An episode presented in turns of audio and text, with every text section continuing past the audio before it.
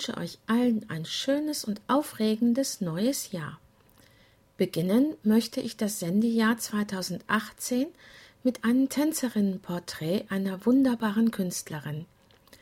Sie hat deutsche und chilenische Wurzeln und versteht es virtuos, ihr südamerikanisches Temperament in den Tanz mit einfließen zu lassen.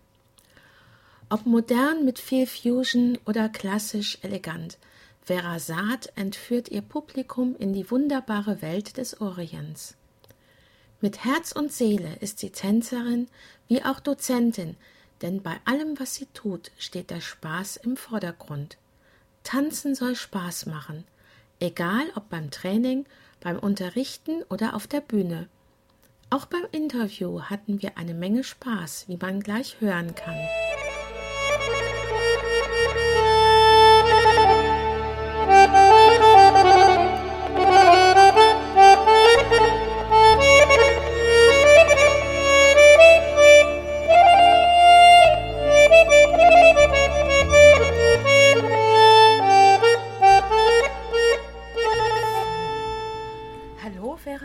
Schön, dich Hallo, zu Corinna. treffen.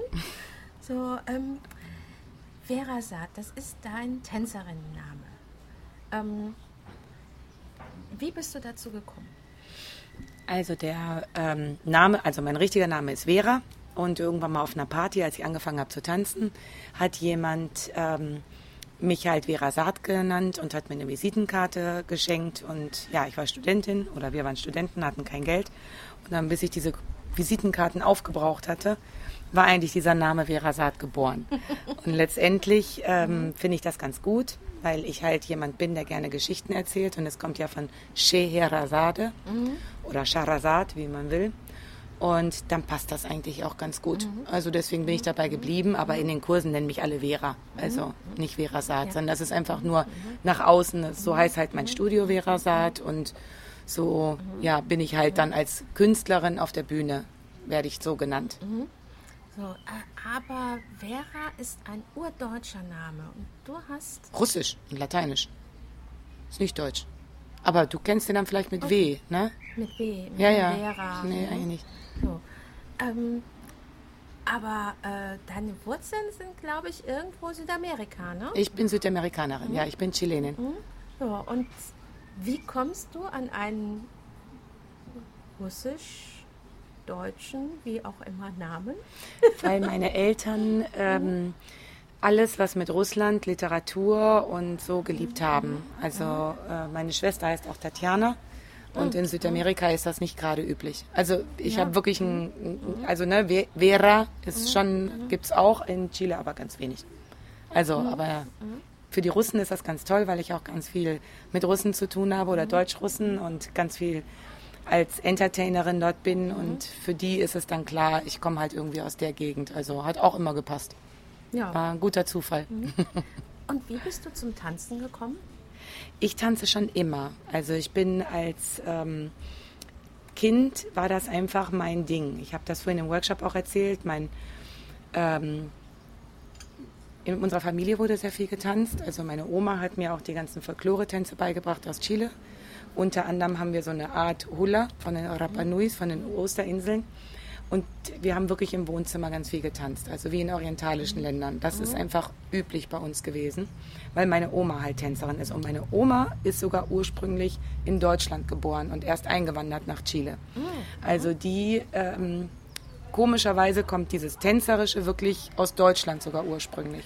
Ne? Also meine Oma ja, war Deutsche, die war auch blond und was weiß ich alles noch. Sieht also nicht so aus wie ich. Und ähm, die hat super viel mit uns getanzt. Und mein Opa, für den war alles, was Kunst ist, einfach das Größte überhaupt. Oder bei uns in der ganzen Familie sind halt sehr viele Künstler, ja, eigentlich alles Musiker oder bildende Kunst. Und wenn ich getanzt habe, ganz klein, dann habe ich halt alle glücklich gemacht. Und wenn der seine Tourneen gemacht hat, der hat Tourneen gemacht, durch Europa auch, ähm, mit halt deutsch-chilenischen Tänzen und Musik. Und da war ich halt immer dabei und habe dann für die ganzen getanzt. Und ich war halt mini klein. Und als ich nach Deutschland kam, bin ich sofort in Ballettunterricht gekommen, also sofort. Habe jahrelang Ballett gemacht und damals wirklich noch anders Ballett als heutzutage, also mit Flügelbegleitung. Mhm. Und ähm, also die ganz klassische. Ja, mit Buch auf dem Kopf und richtig trainieren. Mhm. Bin dann in Leistungssport gegangen und äh, Ballett war aber immer so das, was ich so mhm. weiterentwickelt mhm. habe. Und dann habe ich ganz, ganz schnell angefangen, mich für Workshops anzumelden. Ob das jetzt damals war Contemporary Dance, also Modern Dance, unglaublich äh, bekannt. Modern Dance gemacht, Jazz und so. Und dann kam in den 90er Jahren so eine Welle mit Ethnotänzen. Und ich war in Haiti sehr lange und habe ähm, afro-haitianischen Tanz gemacht, habe senegalesische Tänze gemacht und habe mich eigentlich so auf Afrika äh, gestürzt, weil das war für mich Erdung. Ich brauchte Erdung. Das war mir ganz jung, war mir klar, ich brauche Erdung. Und dann wurde ein Kurs angeboten, als ich schwanger war, mit ägyptischem Tanz. Und ich habe gedacht, Ägypten liegt in Afrika, also lerne ich diese Form des ägyptischen Tanzes, äh, des Ara äh, afrikanischen Tanzes auch. Und viele vergessen, dass es früher kein YouTube gab. Ich habe wirklich gedacht, das ist einfach nur was anderes. Ich ja. habe damals ähm, dann ein Video gesehen, erst später dann, äh, von ähm, einer ganz tollen Tänzerin, die ich dann hinterher auch gesehen habe, wegen ich dann angefangen habe, die bei Dietlinde getanzt hat. Mhm. Und die hat diese Körperwellen gemacht und ich habe gesagt, das will ich lernen. Also das war einfach mein Ding, ja. das wollte mhm. ich lernen. Mhm. Ja, und dann ähm, habe ich da hobbymäßig angefangen mit meinen zwei kleinen Kindern und bin aber ganz schnell, ich bin mal jemand, wenn mich was interessiert, dann muss ich da auch eintauchen. Und bin dann ganz schnell rumgefahren. Es war eine ganz kleine Clique im Prinzip mhm. in ganz Deutschland, die dann orientalischen Tanz gemacht hat, so ungefähr wie die Entenfahrer. Man hat sich gegenseitig gegrüßt. Und da habe ich halt angefangen mit äh, Tanz und das hat mich einfach nicht losgelassen. Also hätte ich selber nicht gedacht. Es war wirklich als Hobby gedacht und dann bin ich da halt reingegangen. Ne? Mhm. Ja, du hast vorhin im Workshop erzählt, in Südamerika äh, ist Tanz gang und gäbe. Ähm, das ist ja hier in Deutschland nicht so der Fall. Also äh, ich kenne mal eine, eine Trachtengruppe, ich kenne auch hier Jazz und Hip-Hop so ein bisschen, aber dass der Tanz ähm, populär ist, das ist nicht der Fall. Ähm, warum ist das in Südamerika so ein Hype? Also weil, ähm, das hatte ich vorhin auch gesagt, weil einfach in Südamerika es also unter anderem durch die Sklaven in manchen Ländern, in Chile nicht so sehr, weil die sind einfach gestorben, war zu kalt. Ähm, die Leute viel mehr akzeptieren, dass Tanz Heilung bedeutet. Und da geht es nicht darum, dass jemand sagt, oh, ich gehe jetzt aus therapeutischen Gründen in, den, in einen Tanzkurs, sondern denen ist das klar, dass das, was mich glücklich macht, ja, das ist genau der Punkt, ähm, beim Tanzen halt, Tanzen macht mich glücklich und darum tanzen alle halt, auch auf Feiern und das ist viel üblicher. Ne? Also wenn auf einer Feier natürlich immer getanzt wird und du nimmst deine Kinder mit, die kriegen mit äh, Opa tanzt, Oma tanzt, äh, Onkel tanzt und äh, wenn sie betrunken sind, tanzen sie noch mehr, dann hast du natürlich äh, eine ganz andere Einstellung zum Tanz und Es ist einfach so, dass alle so eine Natürlichkeit auch im Tanz haben. Also Tanzen wird benutzt, um zu flirten, um das Leben zu genießen. Es wird getanzt, wenn ein Fußballspiel gewonnen wird. Es wird getanzt, wenn eine Situation einfach ist, die dich glücklich macht. Auf Hochzeiten wird getanzt und es gehört einfach komplett dazu. Mhm. Ja, hier ist es ja eher so, wenn jemand tanzt, dann sind es Frauen. Ne? So Männer tanzen nicht wirklich. Ähm, höchstens Weniger, aus der ne? Reihe. Ja. Ne? So, aber ähm, äh, die Tanzkultur ist hier eher so auf Distanz, eher auf das, ich schaue mir das an, als ich mache das mit. Ja, und ähm, denkst du, dass das vielleicht hier auch ein Problem sein könnte, dass äh, die Tanzschulen gar nicht so boomen? Ja, also geschichtlich würde ich sagen, das ist aber nur eine Theorie, kann man glauben oder nicht. Ne? Mhm. Geschichtlich, da ich mich damit irgendwie ziemlich mit dieser Tanzgeschichte und Tanzethnologie auseinandersetze, denke ich, dass halt diese ganze Nazi-Zeit da sehr viel kaputt gemacht hat und die Nachkriegszeit, ne? Mhm. weil in der Nazi-Zeit waren halt viele Tänze als Nigger-Musik, also Nigger-Musik war verboten, also Mhm. Äh, diese ganzen Swing-Sachen waren mhm. verboten und danach war das ja auch sehr verpönt auch noch. Mhm. Ne? Und mhm ähm, viele hatten da halt auch so Widerstände dagegen. Mhm. Und eigentlich ist Deutschland eine Tanzhochburg gewesen. Und ich glaube, da muss man wieder zurückkommen, das in Deutschland noch klar zu machen. Das waren ja riesige Tanzsäle. Ja, es gab ja. diese Competitions in Berlin, die über Tage gingen. Ja, ne? Also siehst du, erzählt, genau. Ne? Also ja, meine damals, Oma auch. Na, äh, es wird ganz viel Volkstänze wurden gemacht. Volkstänze auch, gibt es ganz wenig. Jeden, ja, Volkstänze, denke ich, ist halt kaputt gegangen durch diese Nachkriegszeit. Ne? auf alle Fälle. Aber dieses, dieses wilde Tanzen, mhm. ne, das war, war, ja wirklich verboten einfach. Ne? Und meine Oma ist halt mit elf Jahren schon weggegangen mhm. aus Deutschland. Also von daher, die hat diese Nazi-Zeit hier gar nicht erlebt. Und die, da, an der ist das vorbeigegangen. Ne? Die mhm. haben halt alle wild getanzt. Mhm. Also da ist ja eine riesen deutsche Kolonie in Chile, die tanzen alle. Mhm. Ne? Und ob die gut tanzen, ist nochmal was anderes. Aber tanzen ist für mich ein Gefühl. Mhm. Und jeder Mensch hat ein Gefühl zum Tanzen.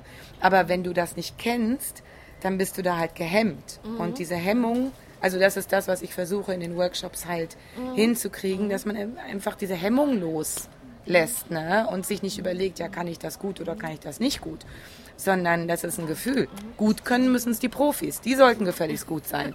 Ja, aber ja, als Hobbytänzerin, da sollst du nur sehen, dass dir das Spaß macht und jedes Perfektionieren bringt dich im Leben weiter, macht dich beweglicher. Mhm im Kopf, im Körper, im Geist, im Herzen, in der Seele. Und das ist der Grund, warum in Südamerika so viele Leute tanzen, weil sie einfach wissen, es macht sie glücklich, das Gemeinschaftsgefühl macht sie glücklich und das Miteinander macht sie glücklich. Ne? Also das wäre, ich weiß es nicht, also wir müssen da wieder hinkommen. Und ja. das ist das, was ich vorhin gesagt habe im, im, Workshop. Wir müssen auch alle sagen, wir tanzen orientalisch und stolz. Mhm. Ne? Also die Rechtfertigungszeit ist vorbei. Ne, wir müssen es einfach stolz sagen. Okay. Wann hast du angefangen zu unterrichten? Oh, das weiß ich gar nicht. Ey, mit Jahreszahlen bin ich ganz schlecht. Ich habe angefangen zu unterrichten, ehrlich gesagt, äh, viel zu früh im Nachhinein. Und zwar habe ich Diplompädagogik studiert und ähm, der Mann, der bei uns unterrichtet hat, also ein ähm, schwuler Tänzer, ein Türke, der mhm. ist gestorben. Ah, okay. Und weil irgendwer mitgekriegt hat, ich würde Diplompädagogik studieren und würde schon auf ganz viele Workshops rennen und ich würde gut tanzen können. Bist du prädestiniert? Das Bin prädestiniert. Und ja. mhm. das war genau die Zeit, also ich habe praktisch so diesen Bauchtanz-Boom mitgekriegt. Ne? Mhm. Der war halt in den 90ern, ich weiß aber ehrlich gesagt nicht mehr wann. Mhm. Ende 90er, glaube ich, ich weiß nicht mehr. Auf jeden Fall ähm, habe ich so die ersten VHS-Kurse gegeben und meine Kurse sind komplett explodiert. Und dann habe ich ziemlich schnell ein Studio aufgemacht. Aber ich meine, das war Mitte der 90er Jahre sogar schon. Und daher kenne ich halt auch so diese ganzen alten Hasen aus der. Äh, also ich war mega jung einfach noch. Ich war ja noch mitten im Studium im Prinzip. Und äh, eigentlich zu jung, um so einen Hype mit, mitzumachen, oder? Also dafür nicht, weil ich habe sehr viel Energie Und ähm, ich fuchse mich sehr in Sachen rein. Und was ich von Anfang an gemacht habe, was mir sehr wichtig war, darum hieß das damals Tanzzentrum Taksim, ich habe immer, ich habe das Tanzstudio aufgemacht, um Dozenten auch einzuladen, um mich selber weiterzubilden. Mhm. Also ich habe immer Leute eingeladen, ähm, die wirklich sehr gut waren in ihrem mhm. Fach oder damals hießen mhm. sie als sehr gut, also waren sie bekannt als sehr gut. Wir haben damals zusammen mit Hannover, ja mit Sina und wie ist die nochmal, da war jemand aus Berlin, München, Monika und Ludmilla, mhm. also da waren noch so ein paar andere mit dabei. Stuttgart war auch, glaube ich, ein, so, ein, so, eine, so eine Dependance. Wir haben wirklich Leute aus dem Ausland eingeladen. Unter anderem zum Beispiel Nadia Hamdi damals, wirklich Ägypterin eingeladen, aus den USA Leute eingeladen, die untereinander äh, praktisch verteilt, damit man das finanzieren konnte und das für den Dozenten auch Sinn machte. Dass der nicht zu einem Workshop gekommen ist, sondern der ist dann vier Wochen lang in Deutschland geblieben. Mhm. Und ähm, ja, in dieser Zeit ist er dann halt in mehrere Studios gegangen. Ne? Mhm. Ähm, wie ist das? Hast du einen Lieblingsstil? Was tanzt du am liebsten?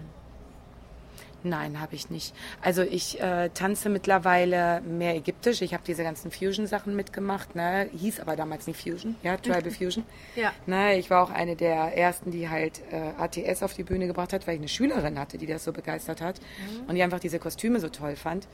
Und das habe ich halt auch gemacht. Aber ähm, ich bin ja relativ früh nach Ägypten schon gefahren und da war es halt der ägyptische Tanz, der mich am meisten fasziniert hat, weil, die meist, weil der die meiste Bandbreite hat. Mhm. Es ist aber so, dass ich, ähm, wir haben ja nicht so viele Ägypter hier, ne? wir haben mhm. ja mehr Libanesen hier, also ich tanze halt ähm, für Libanesen ja auch. Mhm. Eigentlich tanze ich für alle Nationen in Deutschland, aber für Türken ja auch viel, Kurden auch teilweise und so Aramäer, egal, brauche ich jetzt nicht alle aufzuzählen, was wir alles in Deutschland haben.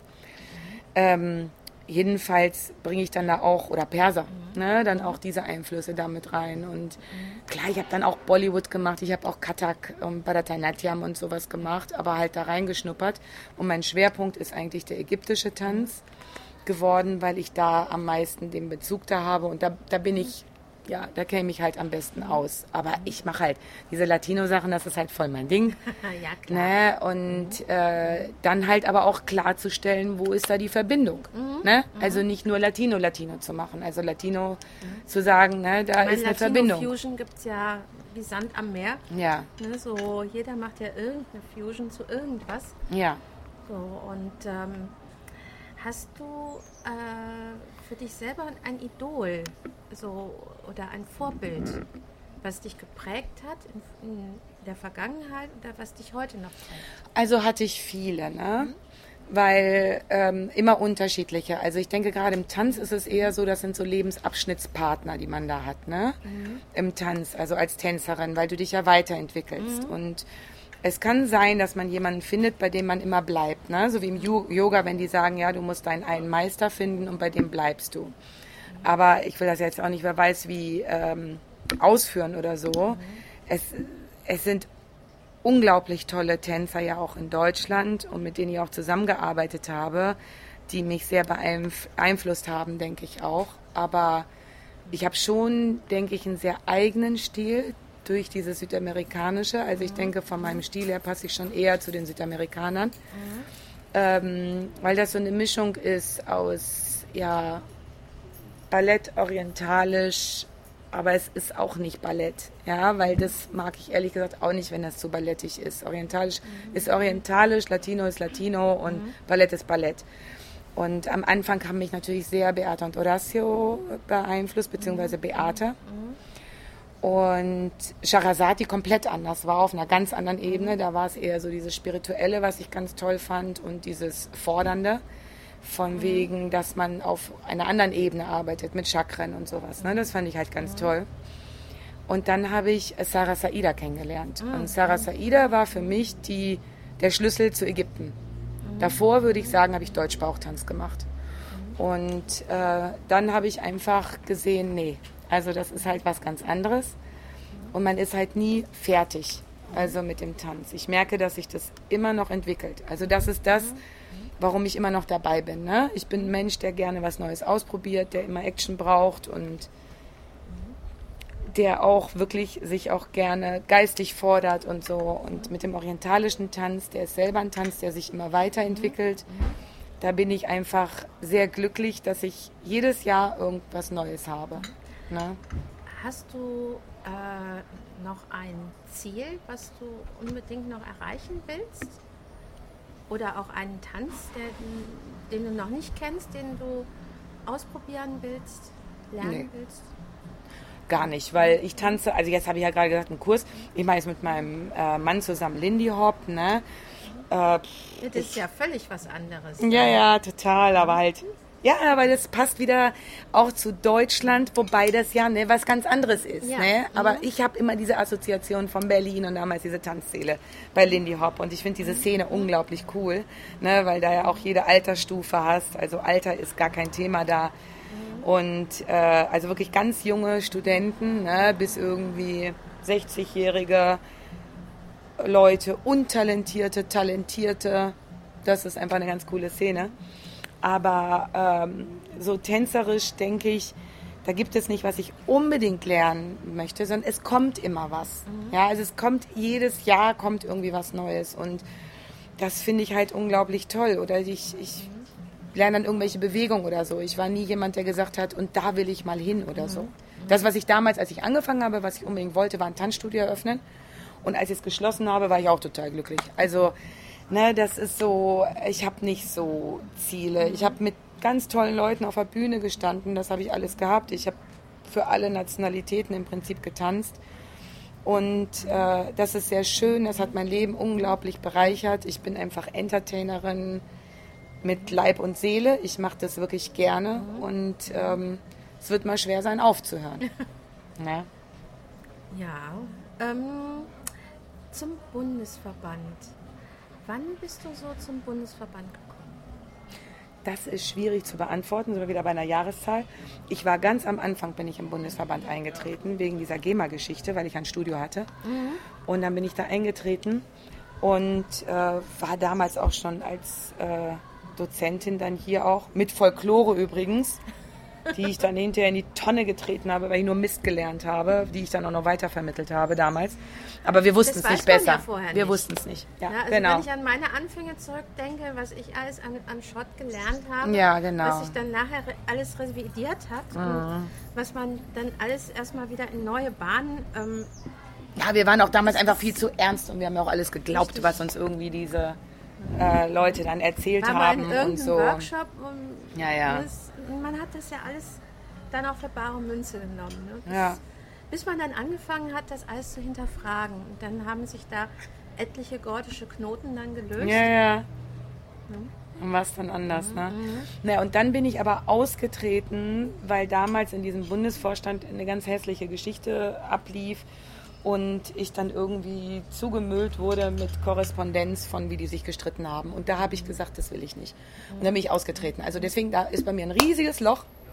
Und dann bin ich halt vor vier Jahren oder so in Bonn halt schon wieder dabei gewesen und war halt total begeistert irgendwie von der Gemeinschaft, von dem Gemeinschaftsgefühl halt, was ich ganz, ganz toll finde. Und ähm, ich brauche halt Kontakt auch zu Menschen. Ich brauche den Austausch. Ja, orientalischer Tanz ist nichts, was ich bei mir im Zimmer mache und dann habe ich meine Schülerin um mich herum und fertig. Das geht nur im Austausch, finde ich. Oder überhaupt Tanz, ja? Also warum vernetzen wir uns? Warum gehen wir zu Workshops? Ne? Du brauchst immer Inspiration. Du brauchst einen Austausch, einen philosophischen Austausch über was ist es, in welche Richtung wollen wir, was läuft gerade schief, was gefällt mir nicht, was gefällt mir, warum gefällt mir was und so, warum ist was Trend.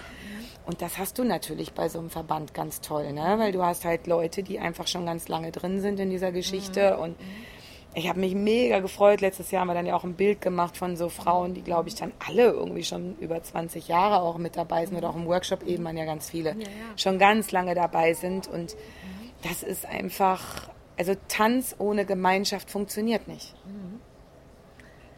Ähm, was würdest du jetzt einer Anfängerin raten, die jetzt zu dir kommt sagt, ich will jetzt mal schnell Bauchtanz lernen?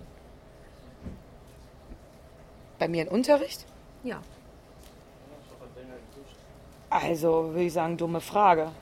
Also da bin ich auch knallhart. nee, ähm, schnell Bauchtanz lernen geht nicht. Wer schnell etwas lernen will, den sage ich das auch, dann macht Zumba. Das mhm. macht Spaß das ist schweißtreibend und Tanz ist ein Prozess. Mhm. Und ein Entwicklungsprozess, der hat ganz viel mit einem selber zu tun und mhm. dass man sich selber weiterentwickelt, dass man eine Faszination hat, wie eine Fußstellung ist, eine Armhaltung, dass du dich freust, wenn du eine neue Welle lernst und wenn sie nur minimalst anders ist. Das ist nicht schnell.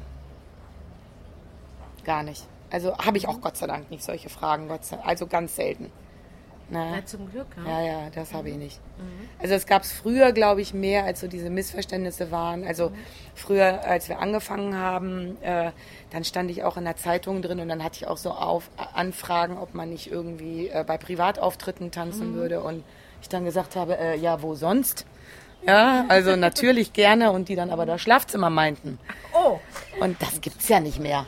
Ja, also solche Anfragen gibt es einfach nicht mehr. Die Leute wissen einfach, was orientalischer Tanz ist und das gibt es nicht mehr. Und dann gab es natürlich auch Frauen, die das schnell lernen wollten ähm, für ihren Ehemann, was ich auch toll finde, ja, denn als Geburtstagsgeschenk oder so, das gab es auch, aber das hat auch schon Jahre nicht mehr gehabt. Also, das gab es wirklich früher. Das ist ja auch nochmal ein anderer Aspekt. Das können sie dann ja auch machen. Ne? Dann wollen die irgendwas lernen weil genau. sie ihren Ehemann zum Geburtstag, zum Jubiläum oder so überraschen wollen. Ne? Genau. Was ist dein nächstes großes Projekt? Oh, der Vorstand wahrscheinlich hier, ne? Wir brauchen ja Leute, die hier einfach mithelfen und mhm. ähm, ja, das werde ich jetzt erstmal, habe ich halt schon gedacht, dass ich mich da zur Wahl stelle, weil ich halt schon äh, Hoffnung habe, dass wir den orientalischen Tanz auch wieder nach vorne bringen. Mhm. Ne? Mhm. Ja, das wird mal wieder Zeit, ne? Mhm. So, dass da was passiert. Ja. Mhm. Und ja. uns bläst halt einfach sehr der Wind entgegen aufgrund der politischen Situation und auch, ja. weil wir alle älter werden. Und es gibt ja Untersuchungen, dass Leute lieber projektgebunden arbeiten als halt in Verein, dass sie keine Lust haben auf dieses ganze Drumherum. Und ja, ich bin jetzt ganz geplättet von heute Nachmittag, was ich da alles wissen muss. Finde ich auch nicht so spaßig, ne? Also, mhm. also das ist, denke ich mal, so das nächste große Projekt, ne? Dann danke ich dir erstmal. Danke dir, ja. Und wir hören uns bestimmt wieder. Ja. Tschüss. Ciao.